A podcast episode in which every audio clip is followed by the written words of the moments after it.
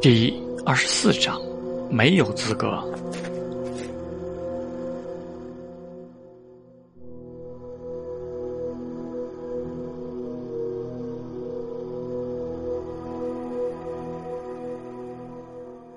好难闻，是消毒水的味道。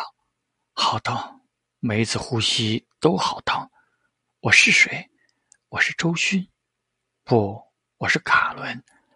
卡伦缓缓睁开了眼，阳光过于耀眼，他不得不再一次将眼睛闭起。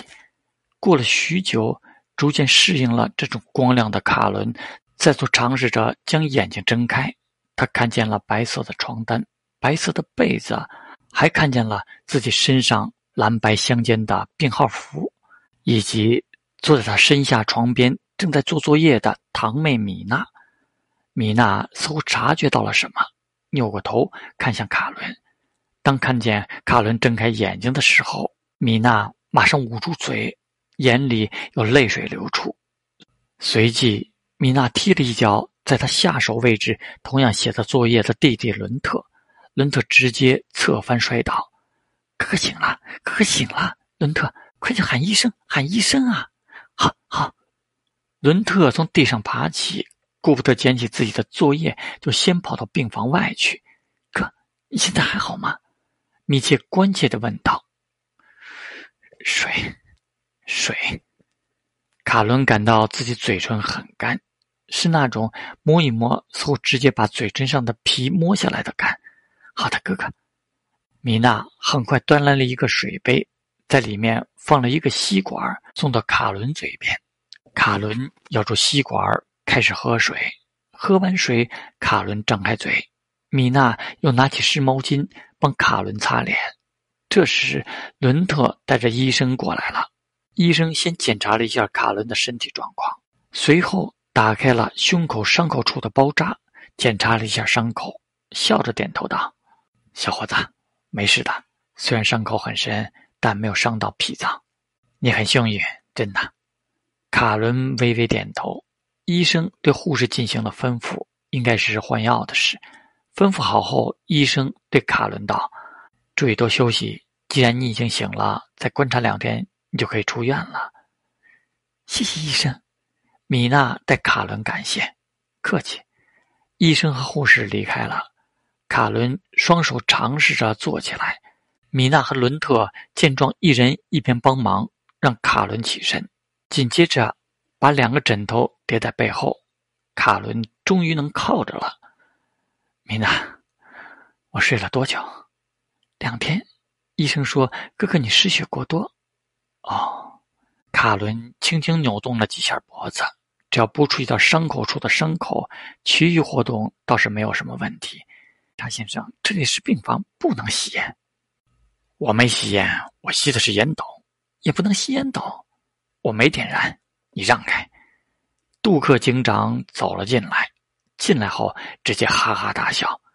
我刚进医院，就听医生说你醒了。警长，杜克警长拉过一张椅子，在卡伦病床边坐下。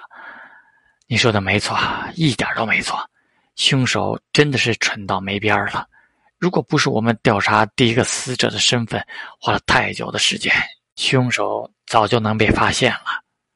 卡伦看着杜克警长，开口道：“休斯夫人，很抱歉，当我带着警员来到休斯火葬社的办公室时，就看见你被捆绑在椅子上，胸口插着。”杜克警长用双手比划了一下。唯一庆幸的是，你当时还活着，我们及时把你送进了医院抢救。说到这里，杜克警长叹了口气：“唉。”不幸的是，应该是我们的到来惊动了休斯夫人，她逃走了，我们没能抓住她。唉，卡伦也叹了口气。那些晚上的事，我已经听你婶婶描述过了。他真的是一个疯子，真的是专挑身边人下手。卡伦点了点头。那个，你知道他逃哪里去了吗？卡伦闻言摇了摇头。疯子。疯子！杜克警长再次喊起那个词汇。他杀人真的是没理性的。许是因为见识过，也深入了解过休斯夫人作为杀人犯的愚蠢，所以杜克警长并不打算再与卡伦针对案情继续聊下去。在得知答案后，你会发现，对这样的对手太过缜密的分析与调查，简直是对盲人进行反复眉目传情。听医生说了，你的状况，你的问题不大，休养休养，应该就好了。说着。杜克警长伸手拍了拍卡伦的脸，最重要的是这张脸没事，谢天谢地。卡伦侧过头，以表示对杜克警长的无语。杜克警长站起身，通缉令已经下达了。得益于这次案件没有被记者报出去，所以我们警局的压力不是很大。不过，我期待你能养好身体。你的那一套分析的方法让我印象深刻。以后我们可以多交流交流。好的，警长，那我就先走了。杜克警长做事是个急性子，也不帮忙削个苹果。不过，杜克警长刚走出去，咦，你们怎么来了？我们来问问情况。男人的声音，有什么好问的？我们也不想来，但这是我们的职责。这是女人的声音。很快。一个穿着灰色呢子大衣、鹰钩鼻子男人走了进来，在其身后则是穿着灰色长裙的女人。这两个人，卡伦有很深刻的印象。那一日从皇冠舞厅出来打出租车时，就正好撞见他们下车。那个灰裙子的女人还说过一模的事。鹰钩鼻子男子拿出了证件，在卡伦面前晃了一下。在卡伦还没有看清楚证件上的内容时，他就收起坐了下来。杜克警长站在门口看着里面的情况。卡伦先生是吗？首先祝贺你苏醒，也祝愿你能早日康复。谢谢。卡伦发现这个鹰钩鼻男子自将目光落在自己身上起，就一直在打量着自己，打量着自己的手指、喉咙、眼睛。他在关注自己细微的肢体动作，可惜他不知道的是，自己在这方面也是个行家。再加上那一晚面对阿尔弗雷德时的那种被打量的感觉，眼前这个鹰钩鼻简直登不上台面。凯伦先生，我想先问您，在和休斯夫人的接触中，你是否察觉到她的异样？卡伦脸上露出了荒谬的神情，反问道。他都把我弄成这样了，还不算异样吗？啊，不，我不是这个意思。我的意思是，超脱于他是凶手这个范畴里，你是否发觉到过他的异样？有。听到这个回答，鹰钩鼻目光一凝，其身后的女人也是拿出了笔记本，开始准备记录。卡伦很认真的回答道：“作为凶手，他真的是异样的蠢。”噗嗤！站在门口的杜克警长直接笑出了猪酣，鹰钩鼻子微微张开嘴，是在做语言组织。少顷又问道：“我的意思是，他是否有过什么异常举动？比如，在他对你行凶时，样貌或者他的语气，有没有让你觉得他像是另一个人？”卡伦脑海中当即浮现出休斯夫人要杀死自己时的变化以及那块黑斑。不过，卡伦还是摇头道：“先生，你可以叫我罗迪。”“好的，罗迪先生。”“我真的不知道你要问我什么。你的问题让我感到很无措。我能告诉你的，只有是那天晚上，我先送我婶婶回到家。”然后送她回家的途中，休斯夫人说愿意帮我告别处男，我没能经受得住诱惑，就同意了。然后我们就去了火葬社。为什么不是回他的家？罗蒂问道。卡伦回答道：“他说在那里。”卡伦之所以把最后的现场放在了火葬社，也是为了凸显休斯夫人的人设。伦特在旁边听得小脸通红，米娜则害羞地低下了头，英国鼻则看了一眼自己的女助理，女助理点点头，示意自己记录了下来。然后他说：“他教我，叫我先坐椅子上。我就坐到了椅子上。他就让你，罗迪疑惑道：“他说我让他，他会。”罗迪一时语塞。卡伦继续道：“罗迪先生，我知道这听起来很荒谬。我平时也是个稳重的人，但在那个时候，我发现我的脑子已经无法正常运转了，只是凭借着本能在做事。”他说什么我就做什么，只希望接下来的一步快点到来。站在门口的杜克警长点头附和道：“男人嘛，理解。”灰裙子女人低下头，在罗迪耳边问道：“真的是这样吗，队长？”罗迪没回答，而是再次问道：“接下来他就对你动手了？”“不。”他说：“他创造一幅艺术大作。”本来选的模特是我的婶婶，但最后送他回来的是我，所以我就成了婶婶的代替品。然后他就和我说了很多关于狗图的事情，而且还一次次征求我的意见。最后呢，他把匕首刺入了我的胸膛，我看着我在流血，他在那里继续说他的构图，然后。我就昏迷了过去，再醒来时就已经在这间病房里了。罗迪点了点头，站起身，看来问话应该是结束了。卡伦并不愿意让休斯夫人的事向一魔靠拢，因为这会给他甚至因莫莱斯家带来麻烦。最好就让他以一起连环变态杀人案作为结束。哦，不，不是结束，警察应该会继续抓捕休斯夫人。但除非他们能够打开茉莉女士的胃，也不对。茉莉女士好像没有胃这个器官。罗迪转身打算向外走，却又忽然止住脚步，回头看向躺在病床上的卡伦，笑着问道：“卡伦先生，你这么年轻，我很好奇，你帮警察做的心理分析是怎么会的？学来的？和谁学来的？我一个朋友。”我一直对心理学很感兴趣，因为我从小就有轻微的自闭症，所以我通过关于心理学的书籍尝试着走出自闭的阴影，再加上朋友的指导。我问您的是哪位朋友？是我。门口出现了皮亚杰的身影，他一身休闲服，可却硬生生地穿出了贵族的精致感。您是？罗迪看向皮亚杰：“我是卡伦的朋友，他是一个很有天赋的小伙子，在心理学方面，这是我的名片。”罗迪接过了名片，在看见姓氏时，目光微眯了一下。“您的父亲是？恐怕亚当斯，瑞兰国能源与发展部长。你们的咨询结束了吗？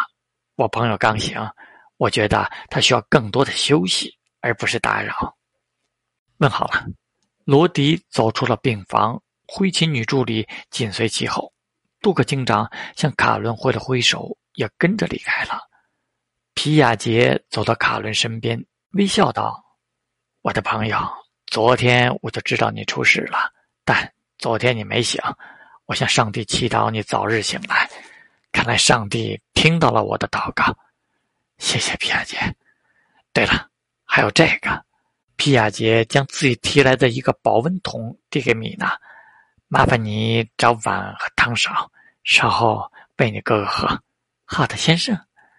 皮亚杰回过头，继续看着卡伦，压低了声音道：“是不要鸡汤，用植物做药，很多古代文明都这样做过，也由此流传下来不少传统。”当米娜打开保温桶时，卡伦闻到了鸡汤和药材混合在一起的鲜美，他无法欣赏玛丽婶婶和温妮姑妈在家做的那种浓稠的汤，但皮亚杰带来的这个已经无限接近于小鸡炖蘑菇的感觉了。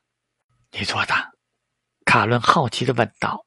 皮亚杰笑着摇头道：“我让琳达苏醒，由她控制我的身体做的，我怎么可能会烹饪？”卡伦笑了笑，或许这种惊悚的话题，就只有在他们两人之间能做到如同拉家常。对了，我听你家人说你高中就辍学了。是的，因为心理问题，自闭症，万能的自闭症。可惜了，等你恢复了之后，想回来上学吗？我的意思是大学，只需要你通过入学考试，我的介绍信就能有用。介绍信的作用肯定很强大。卡伦先前注意到了鹰钩鼻子在问及皮亚杰父亲时的神色变化。他的背景不仅仅是大学心理教授那么简单。我需要和我家人商量一下，你知道的。我还需要为家里赚钱。皮亚杰疑惑的问道：“钱还要需要赚吗？”卡伦无语。卡伦一时不知道该如何回答这个问题。虽然因莫莱斯家真的不缺钱，但和眼前这位的家境比起来，却是贫穷。抱歉，皮亚杰意识到自己失言了。你可以和你家人好好商量一下，钱方面的事情如果有问题的话，可以随时来找我。谢谢。不管什么时代，不管哪个念头，能主动跟你说借钱找他的，都是真心朋友。你好好休息，我回去了。好。路上注意安全。皮亚杰离开了，米娜开始喂卡伦喝鸡汤。卡伦喝了不少，这鸡汤的味道确实很不错。剩下的汤和鸡肉，卡伦让米娜与伦特分着吃了。随后，卡伦睡了一觉，醒来时发现有人在自己的身上摸索。睁开眼，发现婶婶站在自己的床边。自己的被子已经被掀开了，甚至连裤子都已经脱下了。许是因为受伤的缘故，所以自己先前的觉睡得很沉。玛丽婶婶的眼眶红红的，发现卡伦醒了，解释道：“你别动，我帮你们把身子擦一下。现在不方便洗澡，身子擦过才舒服，样很爱干净的。谢谢婶婶，不用谢。卡伦，你是替我去受难的。”如果那天下午不是我硬要拉你去吃烤肉，你就不会。说到这里，玛丽婶婶又哭了。现在很好了，婶婶，你好好的，就很好了。其实我也没什么事。别说了，卡伦，躺好了。婶婶，对不起你，真的没什么。婶婶，乖乖躺好。接下来，卡伦就乖乖躺着，让玛丽婶婶帮自己擦拭身子。因为这是来自长辈的关爱，卡伦内心平静如止水，没有出现什么尴尬的景象。